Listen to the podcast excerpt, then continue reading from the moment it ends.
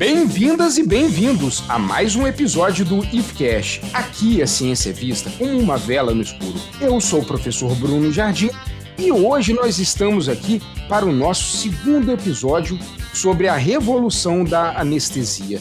E volto a convidar ilustríssimo Dr. Bruno Leite para a gente agora começar falando da anestesia moderna, dessa transição do século XIX para o século XX.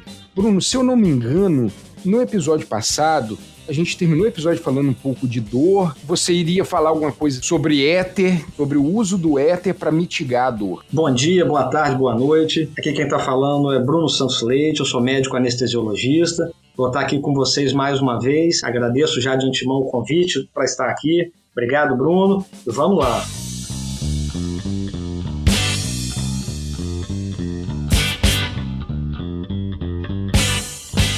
Então, Bruno, antes de começar este episódio, só para retificar e deixar bem claro, o anestésico usado no parto da Rainha Vitória foi o clorofórmio. Eu posso ter me confundido ali e falado éter, mas foi o clorofórmio, usado por John Snow. O éter eu vou falar agora, que é o divisor de águas. E depois do éter, a gente continua evoluindo nesses anestésicos inalatórios. Eu vou citar alguns para a gente saber que existe. Enflorano, isoflorano, até hoje em dia, que é o que eu uso normalmente nas minhas anestesias, é o servoflurano. Você tem ideia, ele foi desenvolvido em 1965 e foi liberado só em 1995. E é um dos, que eu uso normalmente. Qual que é a função dele? Para anestesia geral. Para apagar a pessoa, para não sentir dor? Isso, ele tem função analgésica e hipnótica. Ah, hipnótica, isso aí. Aí vem a anestesia local e regional, Bruno. Que em 1884, um oftalmologista chamado Kuller usou cocaína tópica para uma cirurgia no olho. Então ele leva o crédito da origem da anestesia local moderna. Depois nós temos, em 1898, chamado Augusto Bier, que ele leva o crédito pela primeira anestesia espinhal, também com cocaína. Foi o primeiro a descrever a anestesia regional intravenosa, tanto que é, é conhecido, né? Chamado bloqueio de Bier. É conhecido até hoje isso, até hoje se chama bloqueio de Bier. É conhecido até hoje. Então, mas você não injeta cocaína nas pessoas, Bruno? Não. Aí nós passamos para outros anestésicos mais modernos, né? Ah, entendi. Ah.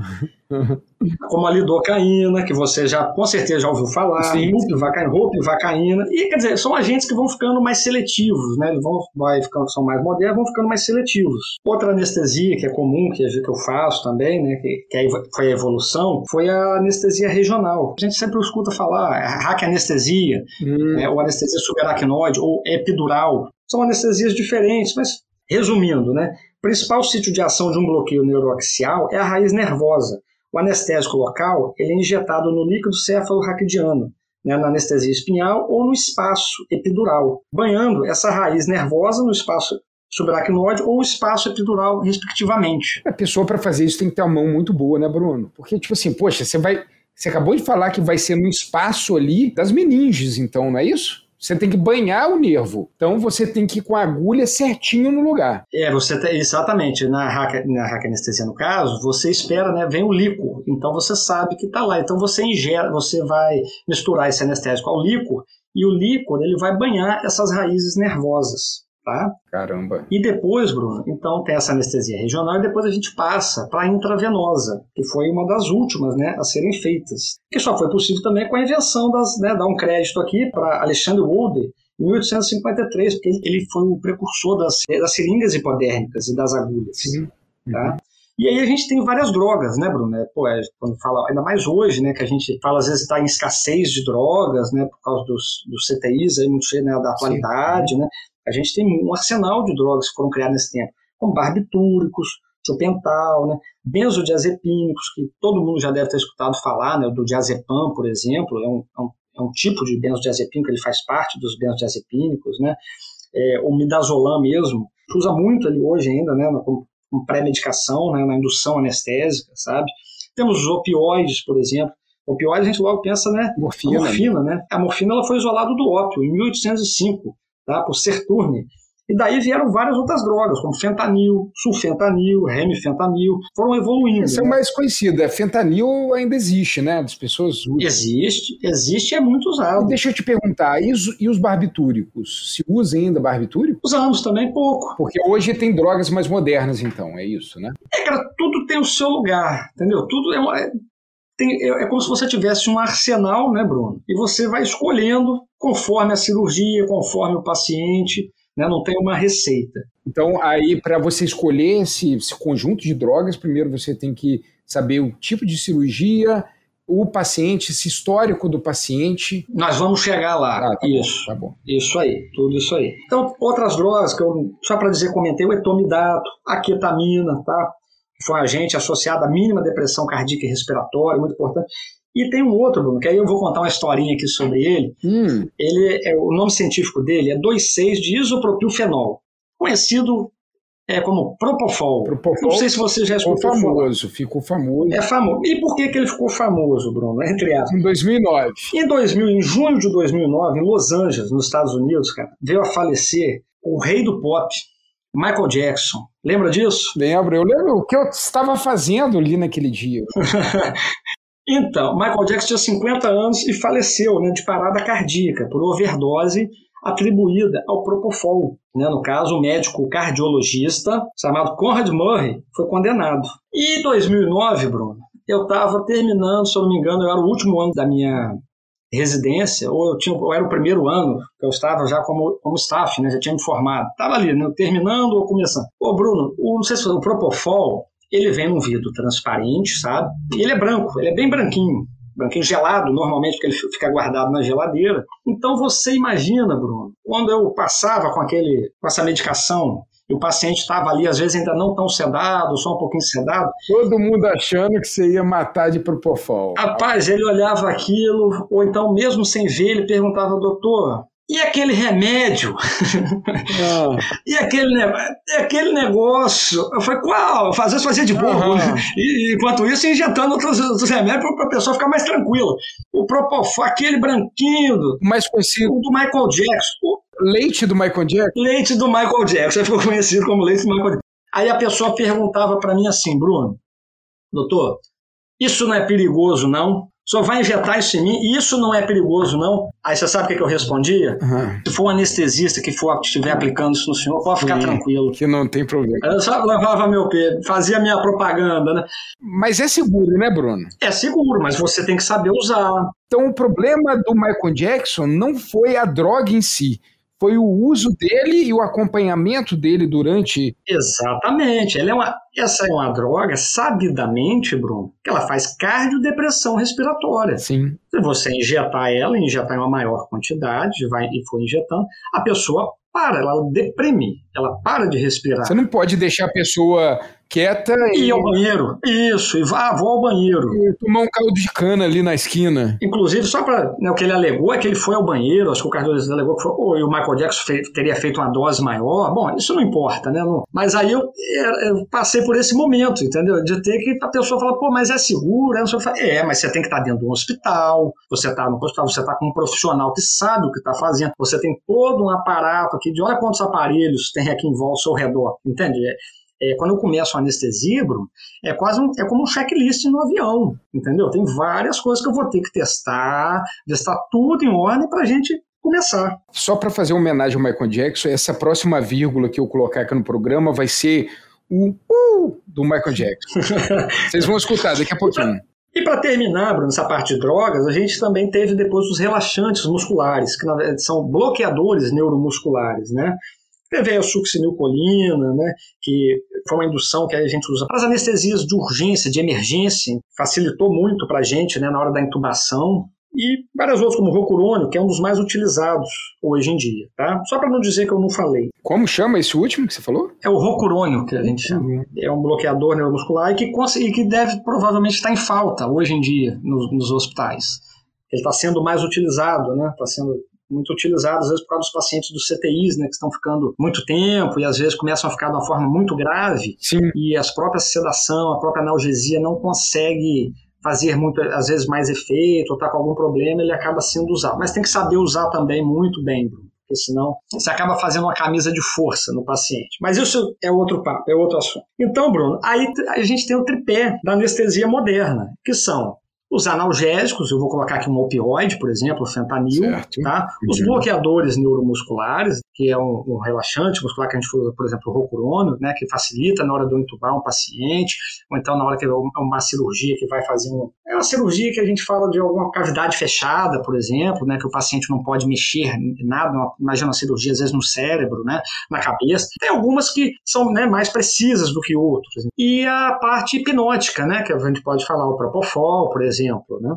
Então, peraí, deixa eu só entender. Quando o paciente chega para ser operado, ele vai fazer uma anestesia antes e tem uns passos, que é primeiro dar um analgésico para ele não sentir dor. Aí depois um relaxante muscular e depois um hipnótico? Tem essa sequência assim? Tem, tem alguma sequência, mas depende muito da cirurgia, entendeu? Mas os três tem que ter, né? Você falou do tripé aí, um analgésico, um, hipnótico e um relaxante muscular. Isso, mas depende da sua anestesia. Eu estou falando aqui no caso da anestesia geral, né? Geral. Geral, vamos dizer uhum. assim. Na maioria das Sim. vezes, Bruno? Tudo é assim, né?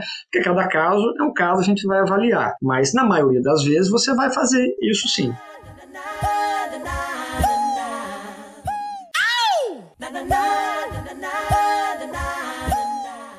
Então, Bruno, começa em 1893, teve a primeira organização dos médicos especialistas em anestesia, ou seja, criou-se a Sociedade de Anestesia. E John Snow. De novo ele? De novo ele. O cara é bom, né? Ele é anestesiou bom. a rainha, né? é. você imagina. Ele, ele tornou-se o primeiro médico a assumir interesse em tempo integral pelo estudo do éter entendeu? Inclusive inventando inalador também. Então ele já tinha essa noção, que tinha que ter uma dosagem para isso, a fim de controlar esse, esse anestésico. Escreveu o livro, o primeiro livro sobre anestesia geral. Então ele foi considerado o, o, pai da anestesia. Tá? Ô, Bruno, deixa eu te falar o seguinte: esse John Snow ele teve muito filho, porque ele também é considerado o pai da epidemiologia. É verdade, é verdade. É, foi numa ocasião lá em Londres que as pessoas tinham um surto de cólera e ele começou a observar todas as pessoas que estavam com cólera estavam tomando água de uma bica, de uma determinada bica. Como você falou no começo do cast, ali não tinha nenhum saneamento básico adequado, provavelmente o esgoto estava contaminando essa bica, bica ou fonte d'água, né? Então ele foi primeiro o quê? Pegou um mapa e começou a apontar onde que estavam os casos e aonde que estavam as bicas d'água e chegou à conclusão que estava sendo afetado. O que ele fez? Ele trancou, ele fechou essa bica d'água. O surto acabou. Ele também é considerado, então, o pai da epidemiologia. Acabou naquela região. Ele é, tem, ele tem muito filho. É verdade. Essas pessoas, né, Bruno? A gente vê que alguns né, desses. Eles eram muito inteligentes, né, muito estudiosos, né? Não tinha uma área, né? Eles atuavam em várias áreas, faziam muitas coisas, né? Mas vamos continuar aqui na anestesia. Então a gente já teve aí né, o pai da anestesia, o John Snow. Em 1935, a Inglaterra fez o primeiro diploma de anestesia. Em 1937, a primeira cadeira de anestesia dos Estados Unidos estabelecia o Conselho Americano de Anestesia. Você vê, só em 1947 a anestesia tornou-se uma especialidade oficialmente reconhecida. Mas aí, Bruno, é isso que eu quero chamar a atenção. Você fala, pô, Bruno, é, é, às vezes a gente fala na nossa especialidade, né? É uma especialidade que às vezes não é tão conhecida, né? Reconhecida. Uhum. Mas você vê, é 1947 que ela foi reconhecida. Então, demorou muito, né, para ser reconhecida, né? É recente, é isso que eu quero dizer. Recente. Bem, é bem recente. E no Brasil, Bruno, a primeira anestesia geral com éter foi feita no Rio de Janeiro, no Hospital Militar pelo médico Roberto Jorge, em 25 de maio de 1847. E talvez você já tenha escutado falar dele ou da família dele. O sobrenome é chamado Radoc Lobo. É nome de rua. É o nome de uma rua muito importante, né? Da Tijuca, né? Que é um bairro muito movimentado do Rio. Então essa rua é muito famosa. Provavelmente é em homenagem a ele ou alguém ou a família dele, né? Só para finalizar, Bruno, a Sociedade Brasileira de Anestesia ou anestesiologia, foi criado em 31 de junho de 1952 na Faculdade de São Paulo. E aí, Bruno, a gente tem agora sim, a gente pode falar mais, né? É que a gente já falou toda essa história e tal da anestesia hoje, né?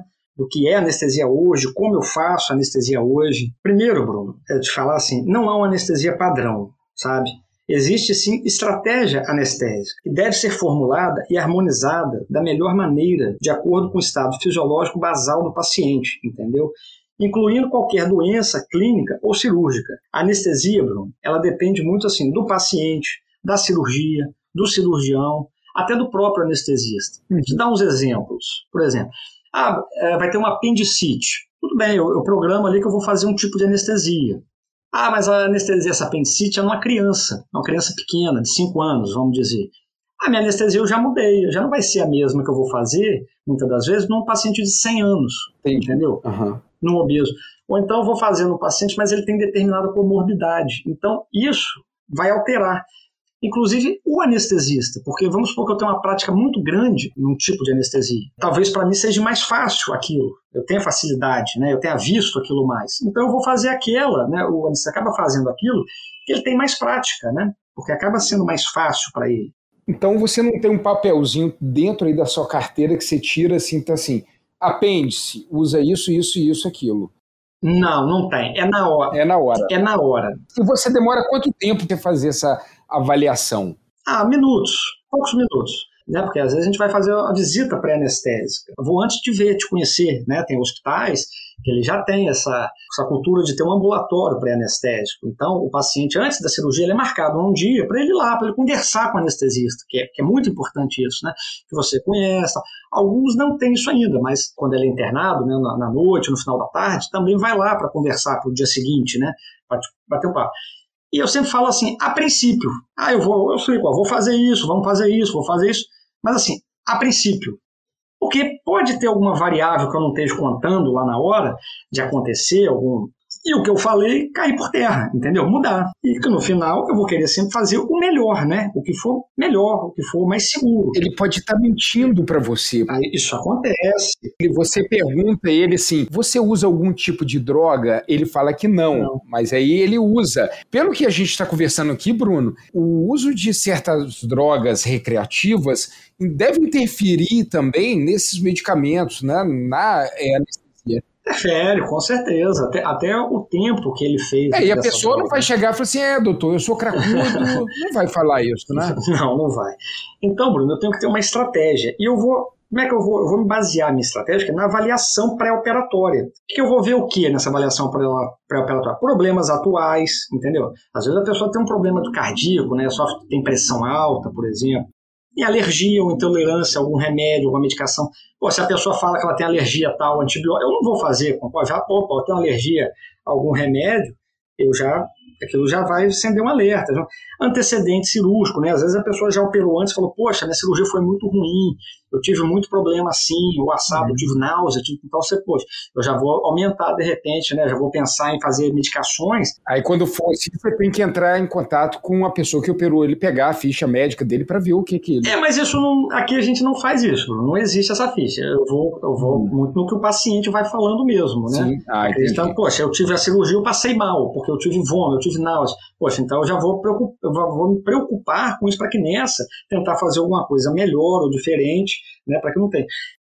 É, se ele faz uso de alguma medicação, né, para ver se ele tomou, se ele não tomou, se ele devia ter tomado, se ele devia ter suspendido, né? Tem medicações que são antiagregantes plaquetários que o paciente deve, deve, Sim. Né, deve ter um tempo sem tomar. Então, isso eu tenho que ver, isso eu vou checar se tem doenças prévias. E uma que é muito interessante, Bruno, é a ingestão oral. Você vai ver que assim, duas pessoas se preocupam com o que você comeu na sua vida. Isso é uma piada, é uma brincadeira que a gente faz. É a sua mãe, que preocupa muito com o que você comeu, e o anestesista, Bruno. Ele se preocupa demais. Ué, mas por que, que não pode comer? Não pode comer, porque o que acontece? Ele tem que ter um jejum, entendeu? E esse jejum tem que ser mantido. Se a pessoa comer, ela pode broncoaspirar, ou seja, a comida vai sair do estômago, vamos supor, na hora que eu sedar ele, se eu sedar ele de uma forma mais profunda, ou se eu for fazer uma anestesia geral, ele perde os reflexos, e essa comida, ou esse ácido gástrico, que vai estar todo vapor ali no estômago, pode sair... Vai dar volta e vai passar no E pulmão. vai para o pulmão, entendeu? Ele vai vomitar e broncoaspira, e aquela comida entra de volta, só que para o pulmão. Entendeu? E aí, poxa, ele vai para o CTI, ele pode ter parada cardíaca, ele vai, entendeu? Vai ter um problema. Aí você falou assim, ah, porque negócio da, das mentiras, a gente comentou alguma coisa pacientemente. Então, às vezes mente ou omite muito nessa parte. Então, essa é uma parte que o anestesista se preocupa muito. Por isso que eu brinquei, falando, quem se preocupa é, muito com o que você comeu é a sua mãe ou o anestesista. Gostei, gostei. Aí vamos supor, porque você tem que entender a cabeça de um paciente. Imagina, Bruno, que você foi marcado por uma cirurgia, você está levando seu filho para uma cirurgia no SUS e que demorou mais de meses ou ano, Bruno. para você chegar lá e, e fazer essa, esse procedimento, essa cirurgia. E quando você chega lá, o, o anestesista, né, que você nunca viu antes, pergunta, ah, comeu? Você fala, não, comeu nada. Ah, quer, quer, quer comer um biscoitinho, né? Vamos dizer, ah, tomar um copinho de leite aqui, não uhum. comeu nada, isso é comida, né? Mas aí tudo você tem que explicar de uma maneira, né, que a pessoa às vezes entenda. A pessoa fala, não, não comeu. Tá bom. E passa o tempo, às vezes você está fazendo né, outro procedimento na frente daquele, e aí você chega de novo. Olha, senhora, né? Vou explicar aqui o que acontece. Eu pergunto se comeu por conta disso, porque se comeu, seu filho pode morrer em sábado. Eu estou acreditando na sua palavra, isso é, é a coisa mais importante. É, e aí eu vou explicar, igual eu expliquei para você: a comida vai sair, pode ir para o pulmão, a pessoa morre, vai ter que ir para CTI. Você tem certeza absoluta que não comeu nada de manhã? É, doutor, eu acho que é. um pouquinho, talvez tenha tomado um pouquinho de leite, mas vamos deixar para outro dia, né? Eu não tenho muita certeza.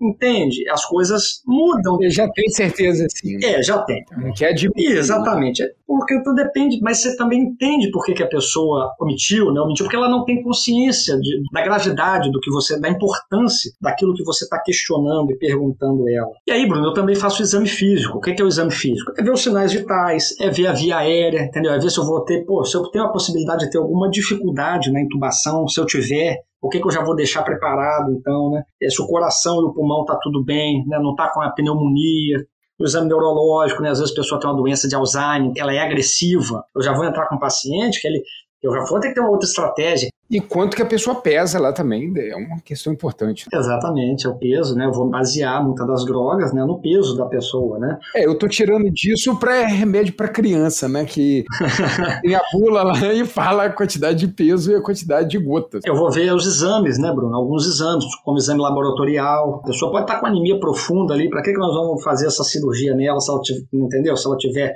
é, uns anemia, né? Então tem que ver. E, vai, e uma possibilidade grande de sangrar. E o consentimento informado também, Bruno. O que, que quer dizer isso? É um documento que eu entrego antes para a pessoa, a pessoa lê, já me traz assinado, normalmente para quê?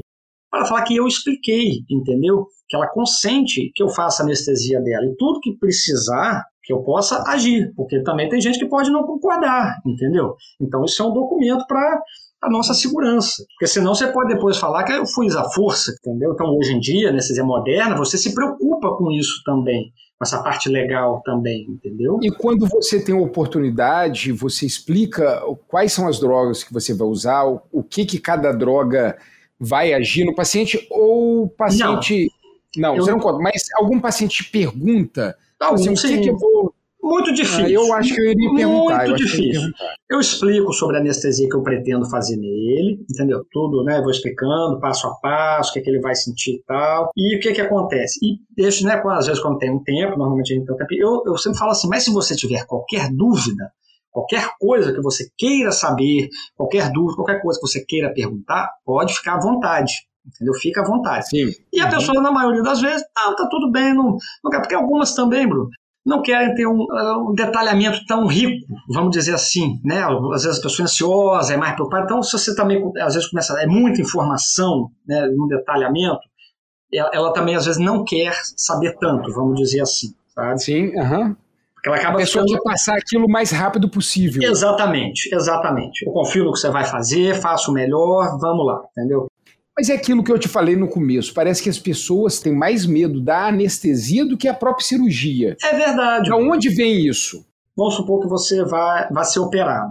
Você sabe o nome do médico que vai te operar, não vai, Bruno? Sim. Aham, eu já vou ter no consultório. Já vai no consultório, tem um contato com ele, ele te conversa, ele, né, quebra o gelo, te explica, lógico, as coisas, mas né, da melhor forma possível. Às vezes você vai uma, duas vezes nele, três, e o anestesista? Na maioria das vezes. Não, na maioria das vezes ele já está lá, esse é o cara que está lá. Na maioria das vezes você não vai ter esse contato. Né? É o que eu falei antes. Não sei se for no hospital, às vezes escola, né, é onde vai ter os residentes, eles vão lá na véspera, ou, ou tem ou alguns hospitais, como o meu tinha, de ter um ambulatório pré-anestésico, que a pessoa passar lá antes, eu explicar, conversar, tirar dúvida. Então, a pessoa fica com essas dúvidas, entendeu? Porque o cirurgião ele já falou o que, que ele vai fazer, como é que vai ser, não é? Já falou. O anestesista, ele não falou, ele não passou por isso, né? Então fica essas dúvidas. O que, que acontece? A gente faz muito, Bruno, é, medicação pré-anestésica, que eu vou entrar aqui para te falar. O que, que, é isso? A gente vai minimizar a ansiedade, né? Geralmente é o principal objetivo dessa medicação. Para muito, então, às vezes até no quarto mesmo, ou um pouquinho antes da cirurgia. Só para a pessoa entrar na onda. Isso, já entrar mais tranquila, né? Oh my gosh. What a joke. Eu estava falando aqui sobre a medicação pré-anestésica, né, Bruno? Que ela serve para minimizar a ansiedade. Geralmente é o principal objetivo dessa medicação, que é uma estratégia, faz parte da estratégia que eu tenho também, né? Fazer medicações antes, né? Para muitos pacientes, a entrevista pré-anestésica, que é eu estava falando com o anestesista, é mais eficiente, Bruno, que drogas sedativas, entendeu? Você ir lá, é, dar informações, saber o que, que ele vai fazer, quem é que vai fazer, conhecer, olhar para o rosto, nessa né, parte humana, né? Você vê quem vai te anestesiar, fala, tem alguma dúvida, quando você tiver de volta, você tira essas dúvidas, né? Isso às vezes é mais eficiente que fazer um monte de droga e não conversar, entendeu? Outros objetivos psicológicos da medicação pré-anestésica também, às vezes, é alívio de, alívio de dor, né? É um esquecimento, né? uma amnésia perioperatória, né? E para isso os benzodiazepínicos que a gente já comentou antes são muito bons, entendeu? São drogas de escolhas. Mas o que você está falando é para a pessoa não lembrar que ela fez a cirurgia. É, não lembrar da cirurgia e daquele momento ali também, antes um pouquinho da cirurgia, às vezes quando está na sala de espera, entendeu? Esse medicamento também ajuda a apagar essa memória. Isso, anterógrada, né, que a gente fala retrógrada, né? Ele, ele ajuda também. Retrógrada? Então, mas deve ser uma sensação, uma das piores sensações de uma anestesia é acordar no meio de uma cirurgia. Sim, né? certeza. Com certeza. É o recall, né, que a gente fala, né? Recall, recall. recall. Então você tem que prestar atenção para isso não acontecer, né? Mas você tem hoje, Bruno, é, instrumentos para isso não acontecer, entendeu? Por exemplo, a gente tem um monitor que chama BIS, é Índice Bispectral. Ele representa um valor numérico que foi correlacionado com o estado hipnótico atual do paciente, ou seja, com a profundidade da anestesia. Então, se o paciente está acordando ou se ele está entrando num coma mais profundo. Como é que eu vejo isso? A gente coloca eletrodos né, na, na parte frontal do paciente, na parte temporal, vai captar esses sinais do eletroencefalograma vai ser digitalizado, vai ser filtrado, né, vai tirar alguns artefatos dele e vão ser transformados em número, que é a soma de vários subparâmetros. É uma conta bem difícil, né, isso tudo é bem complexo, na verdade. Mas, assim, para a gente, o que acontece? Nós vamos ter uma escala de 0 a 100 e com isso aí de 100 o paciente vai estar acordado e zero ele vai estar em silêncio cortical. E nisso aí a gente vai vendo, por exemplo, de, se o paciente está sedado, eu sei que ele está de 80 a 60, sabe? Se ele está com anestesia geral, já mais profundo, é de 65, 60 a 40 e abaixo disso já seria muito profunda, teria uma supressão de ondas, entendeu? Corticais. Isso já, já seria até deletério para o paciente, não seria bom. Mas para você ter ideia, nós temos hoje é, tem alguns tão avançados que pelo padrão de onda, nesse caso eu nunca fiz, eu não, nunca vi, entendeu? Eu não conheço, mas é, existe alguns tão avançados que, pelo padrão da onda, você consegue enxergar qual a droga que foi feita. Caramba, isso aí é bom, que massa. Entendeu? Então, se foi feito um hipnótico, qual hipnótico foi feito, ele consegue te correlacionar aquele padrão e falar: ó, ele está induzido por conta dessa droga. Então, você vê que a gente já é, estaria navegando com bússolas, né? Você não está perdido, não sabe se. Não, você, você para quem não conhece, vai achar que não, o cara está ali, está tá dormindo, está inconsciente, não sei. Mas a pessoa que entende pela monitorização, ela vê se o paciente está acordando, está tá dormindo, está profundo demais, e até a droga que você fez. Pô, que massa, cara. Isso aí eu achei muito maneiro. Mas a anestesia geral, então, ela é próxima a um coma. É. Eu tô falando isso porque eu botei na pauta, depois você dá uma olhada que eu botei antes da gente gravar um pouco. Um gráfico. Você vai entrar, na verdade, é uma hipnose, né? Você vai. Ele vem de vigília para sonolência, sono leve, sono profundo, anestesia geral e coma. Exatamente. E você pode passar por todos esses aí, porque é o que eu tô falando, depende da anestesia, né? Lógico que a anestesia geral, mas às vezes você vai fazer uma anestesia que você faz combinado, né? Você faz técnicas combinadas. Sim. Uhum. Você nem necessariamente fazer anestesia geral. Você vai operar um pé, não preciso fazer anestesia geral. Eu posso fazer uma anestesia local. Mas o paciente pode escolher, Bruno. Fala assim: olha, eu, você vai tirar a minha verruga, mas eu quero que você use uma geral. Ele pode escolher, isso aí, ele pode escolher, como o anestesista também pode se negar a fazer, vamos dizer assim. Sim. Ele pode escolher. E eu posso escolher não fazer a anestesia dele se, não, se eu achar que eu não devo, entendeu? Uhum. Estamos falando de cirurgias e anestesias eletivas. Ou seja, não está em risco de vida. Você marcou aquela data, você vai lá, entendeu? Sem nenhum risco assim. Ah, se você não fizer, você vai morrer. Porque não. Porque às vezes, Bruno, o que, é que acontece? A pessoa não sabe o que pede. Ela tem meias verdades, ela escutou falar, então ela não sabe o que está pedindo. Não é sempre, mas às vezes ela não sabe o que está pedindo. Então, às vezes, ela está pedindo uma coisa que ela não sabe exatamente o que ela quer. Cabe ao anestesista entender o que ela quer e, e realmente confirmar se é isso que ela quer. Vou te dar um exemplo. É o adulto aí da jogada, é o médico. Isso aí. Eu vou te dar um exemplo. Eu já tive uma vez, um falou assim: ah, doutor, eu quero uma peridural. É tudo bem. Mas, e eu achava que na época, que a hack anestesia era melhor.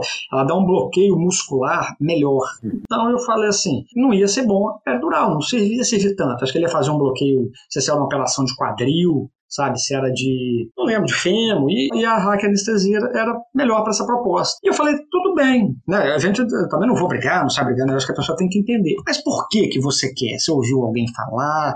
É por quê? Não, doutor, é por causa da agulha eu tenho medo da agulha, aquela agulha é muito grossa. Aí eu falei, aí você, o senhor prefere a de pele, a agulha de pele, é isso? É, então tá. Aí eu peguei, fui lá, você pega, não tem, você tem que ter paciência, né, Você? É. Fui lá e peguei uma agulha, essa era a agulha que eu ia fazer no senhor, mostrei. Ela é uma agulha de hack, para quem não conhece, né, para as que não estão familiarizado, ela é comprida, uns 15 centímetros, aí vamos dizer, mas ela é fina, ela é do tamanho de um fio de cabelo. A espessura Sim. dela, o diâmetro dela é de um fio de cabelo, vamos dizer assim, muito fininha, muito. Já a de peridural, ela é uma agulha calibrosa, umas 10, 20 vezes mais calibrosa. Entendeu? Até quando você olha, você fala, é, pai, a agulha é, é pai. Aí eu falei para ele, essa é que aí mostrei, essa é que você ia fazer, mas você quer é essa, né? Você tem certeza. Aí ele já, não, já muda, falei, né? Então tá vendo que você não sabe. Mas então, na maioria das vezes, né, cara, quando você explica com boa vontade, explica, a pessoa entende, né, Bruno? Na maioria das vezes. Ô, Bruno, essa sua história aí me lembrou muito um vídeo no YouTube que tem um cara que ia doar o sangue, falou que era tranquilo para doar o sangue, que não tinha nada a ver, né, que poderia ir lá doar. Aí quando chegaram com a agulha, Aí ele aí, foi enfiando nele, ele falou: um cacete de agulha. Eu vou deixar também como vírgula aqui. Boa. Dou uma indicação: quem nunca doou, pode vir doar. Que não dói nada. Espera só um minuto. Nossa, cacete de agulha. Nossa então, Bruno, uma das minhas funções é, do anestesista é essa, entendeu?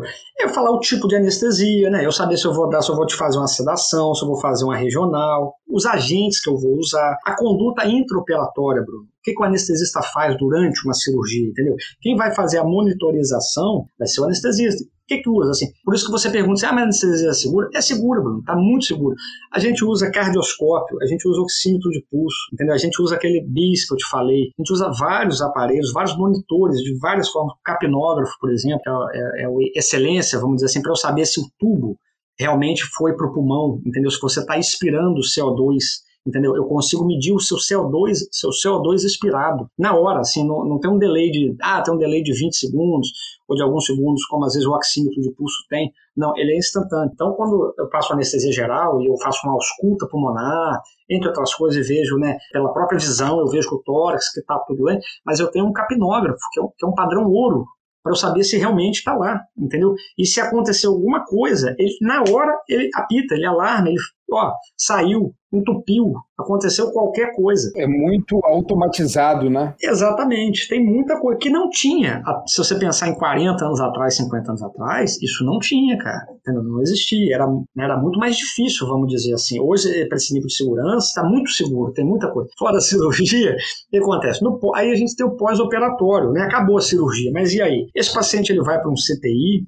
ele não vai, ele está bem o suficiente para ir para o quarto, quem vai decidir? Quem você acha que decide? É o anestesista. Poxa, o paciente está com dor. Você acompanha o paciente depois que ele sai da cirurgia? Ele normalmente, Bruno, ele vai para uma, uma, sala que se chama sala é, RPA, que a gente fala, né? Recuperação pós-anestésica. Então ele vai ficar lá em observação algum tempo, algumas horas, e aí a gente vai avaliando. Primeiro, aquele primeiro tempo ali, a gente já vai ver se ele tem dor, entendeu? Se ele está com frio, se ele está com vômitos, náusea, para aí sim, depois que ele sai dali, tiver tudo ok, entendeu? Se eu fiz um bloqueio regional dele, se as pernas dele já voltaram a mexer, se ele está sentindo alguma coisa, aí eu vou libero ele para o quarto. Perfeito. E muitas das vezes, também depois no quarto, a gente passa lá para dar um último oi para saber se continua tudo ok. Então, o anestesista tem essas várias funções durante a cirurgia, depois da cirurgia, antes da cirurgia, né? A gente usa, Bruno, só para dizer que eu não falei, uma classificação que é interessante, que ela chama pré-operatória, do estado físico do paciente, a gente chama de ASA, que de Sociedade Americana de Anestesiologia.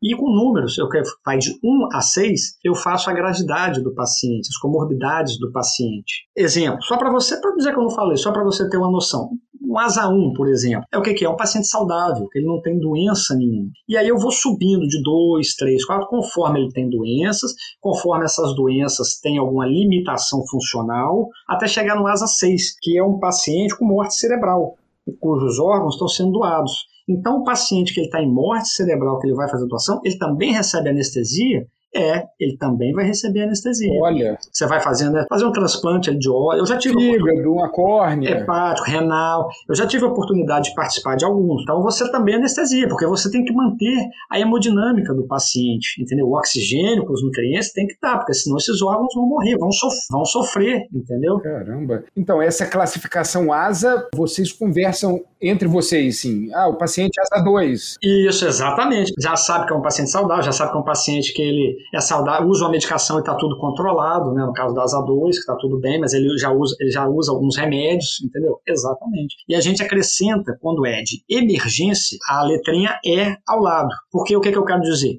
Pode ser um paciente muito saudável, muito bom e acabou de ser atropelado. Sim. Uhum. Fraturou várias, várias várias partes e machucou vários ossos ali e tá grave, vamos dizer assim. Aí chama como? Asa 1E? Então, aí a gente coloca, vamos supor, a, a letra que for ali, o número que for ali, 1, 2, 3, acrescentar de E, para saber que é uma emergência. Porque então, às vezes, a pessoa que vai depois saber, sabia que, que, não deu tempo de eu fazer um jejum pré-operatório como eu gostaria, porque mudou a, a situação, Sim, a história uhum. agora é outra, concorda? Não, não é mais aquela situação. É, não, o que eu ia te perguntar é o seguinte: se tem esses números fracionários. Por exemplo, ah, o paciente é 2,5, asa 2,5, 2,8. Não, não, não, não, não existe não. De 1 a 6 já, de 1 a 6 já tá bom, já não vamos complicar mais, não, já tá, já tá muito bem. 2 é 2, mas quase 3. Um pedacinho já tá no 3.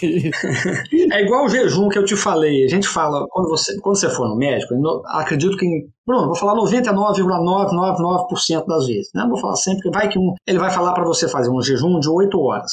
Ah, Bruno, mas não tem, é, é só isso, 8 horas? Não tem, não, tem vários detalhes, Bruno. Tem vários, se for líquido, se for, se for leite, tem vários. Se for uma churrascaria antes, né, 8 horas antes. mas se eu for passar essa riqueza de detalhes, rapaz, a gente falando às vezes é, né, um, um número fixo, vamos dizer assim, para ser bem feito às vezes já não ocorre, entendeu? Já é difícil. Entendi. Então imagina que eu vou te dar muita informação e, poxa, e as pessoas às vezes vão se confundir e, entendeu? Vai ser pior. Então você dá uma, uma informação e a pessoa acredita em fazendo aquilo bem feito, já vai ser muito bom, né? Já vai ter um resultado muito bom. Aí, Bruno, tem, eu tenho umas taxas aqui de mortalidade perioperatória e ela vai de acordo com esse ASA, porque você tem que concordar Sim. que assim, você fazer anestesia em um paciente saudável, ele vai ter uma taxa de mortalidade perioperatória, vai morrer muito pouco. É diferente de eu fazer um paciente que ele já é assim, o paciente asa 5 é um paciente moribundo, entende? Ou seja, é, com a cirurgia ou sem a cirurgia, provavelmente a gente já espera que ele não sobreviva. Já é um paciente muito grave, entendeu? Mas vamos fazer. Então você concorda que a taxa de mortalidade não vai ser igual, não, não pode ser. Lógico, lógico. Você, você tá e, e você vê essa taxa de mortalidade em pacientes saudáveis ou que usam medicação, ela vai de 0,06 a 0,08 no ASA 1, por exemplo. Então é muito baixa, 0,06. Então, Bruno, com todos esses dados que eu te mostrei, né, com todos esses aparelhos, esse monitoramento que é feito, é muito seguro, entendeu? A anestesia hoje ela é muito segura. Mas lógico, você tem que fazer no local certo, você tem que ir para um hospital, né? Você tem que fazer com um profissional especialista, você tem que ter esses cuidados. É responder né, aquilo que às vezes é perguntado, não omitir nem mentir. Isso vai fazer a diferença. Fazer os exames. Né? Hoje é uma bateria de exames, às vezes, para você fazer uma, uma cirurgia. E a gente fala cirurgia, mas também tem não só cirurgias, como procedimentos médicos, né? Você pensar numa endoscopia, numa colonoscopia, por exemplo, você não faz sem anestesia, né? Você faz com anestesia. E isso faz toda a diferença. Você fazer com profissionais, é, nos locais certos. Ah, eu estava pensando o que era cirurgia. Depois que me lembrei, não tinha nem médico nem anestesia, era só. Ai. Ô Bruno, eu vou fazer a última pergunta, que a pergunta é a seguinte, que eu já te fiz no início do primeiro episódio. Não sei se você lembra. Por que, que as pessoas têm tanto medo de anestesia? Às vezes tem mais medo da anestesia do que o próprio procedimento que ele vai ser submetido. É verdade, Bruno. Você falou uma coisa que é bem verdade. Às vezes eu converso com pacientes, eles estão com muito medo e eles falam: eu tenho, pô, doutor, tô com muito medo da anestesia. E eu brinco, né? Às vezes falo, poxa, mas da cirurgia, você não está com medo? Eu falo, não, estou com medo da anestesia. Eu atribuo, Bruno, alguns fatores. Um, às vezes é falta de conhecimento você não ter tido um contato prévio com o seu médico anestesista, não ter tido uma conversa, ou ter tido, às vezes, de forma muito rápida, só ali na, na antessala.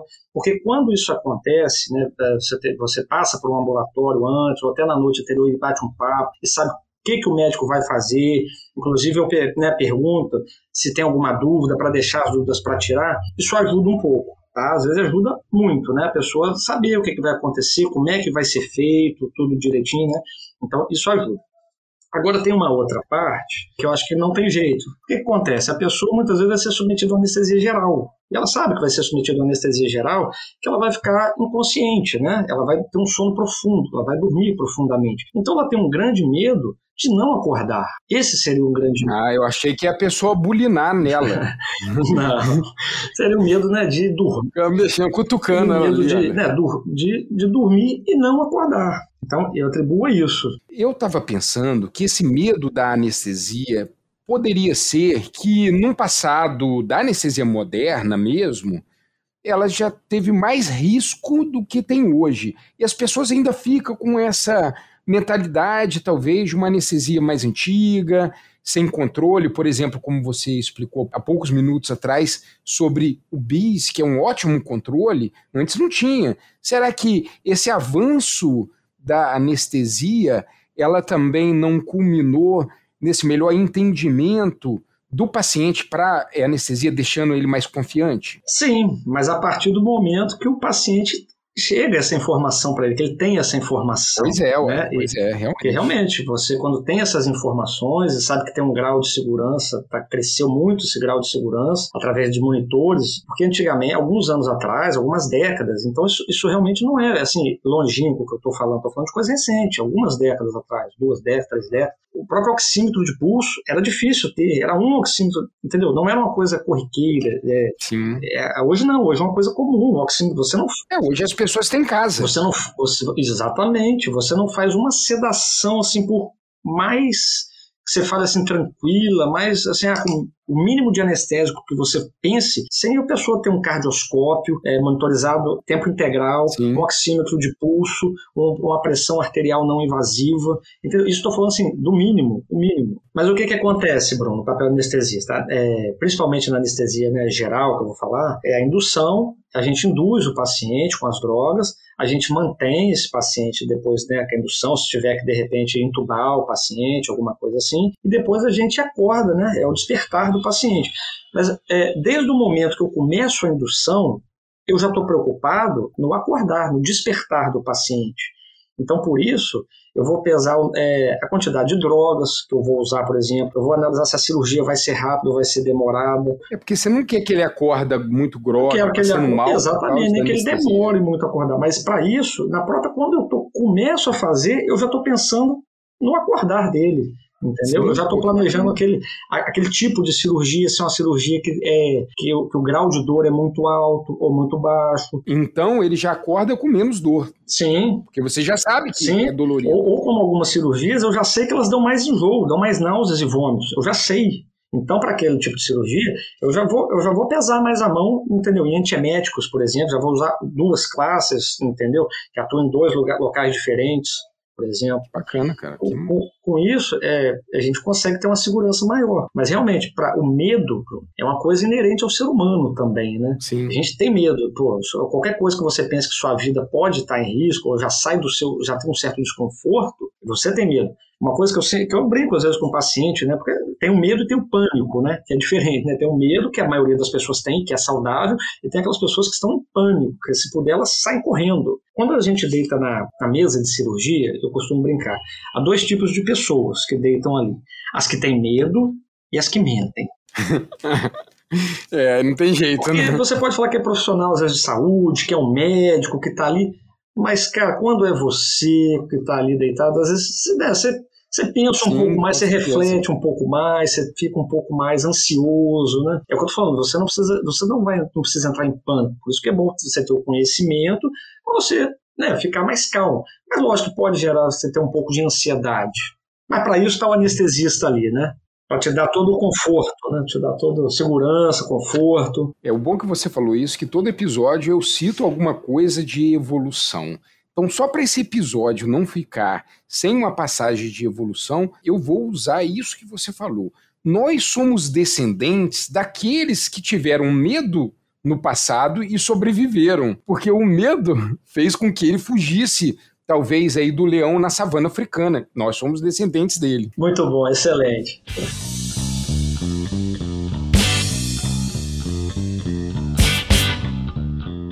Queria só deixar aqui, Bruno, para terminar, né, que apesar de todos esses avanços tecnológicos, da rápida evolução e da singularidade, né, que é a anestesia, pois requer uma familiaridade muito grande, né, com a maioria das especialidades, obstetrícia, ortopedia, ela continua a ser uma mistura de ciência e arte. E assim sendo, ela exige, além de muito conhecimento, carinho e respeito por parte de quem a pratica. Sensacional essa última frase sua, hein, Bruno? Por mais que tenha tecnologia, se você às vezes não conseguir falar com o paciente, né, não dar uma informação, Atenção médica, né? uma atenção, é isso faz a diferença. Ainda hoje, apesar de com toda a evolução, isso faz a diferença. Bruno, sensacional tudo que você explicou aqui pra gente. Eu tô assim encantado aí com uma área da medicina que eu não conhecia, né? Quer dizer, eu não conheço muitas áreas da medicina, mas essa eu tive contato agora com você e é fascinante mesmo. Eu aposto que muita gente que também não conhecia como trabalha um anestesista, né, o ambiente onde ele trabalha, de que forma ele trabalha,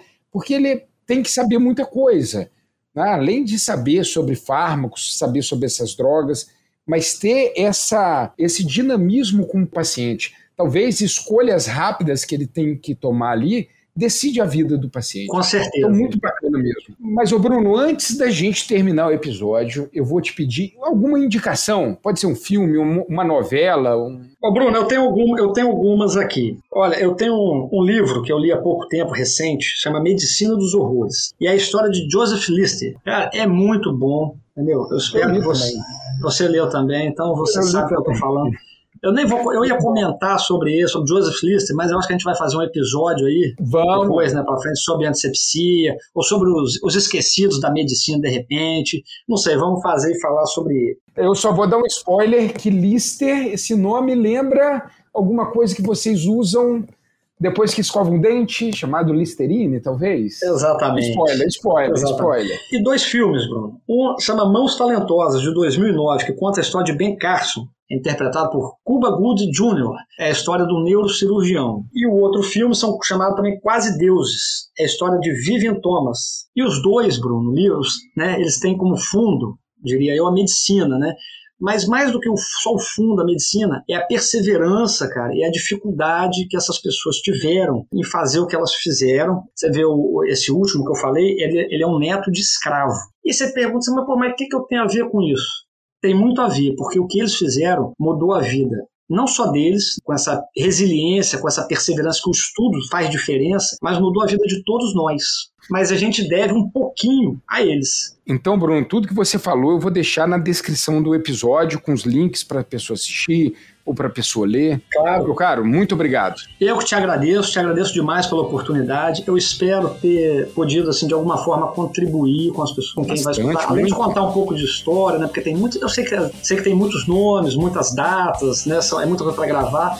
Mas isso é apenas uma geral. Eu espero que, de uma forma geral, as pessoas tenham entendido que hoje em dia a anestesia é segura. Bruno, muito obrigado, sem mais delonga, e fui! Agora é você. Um abraço, pessoal. Fui!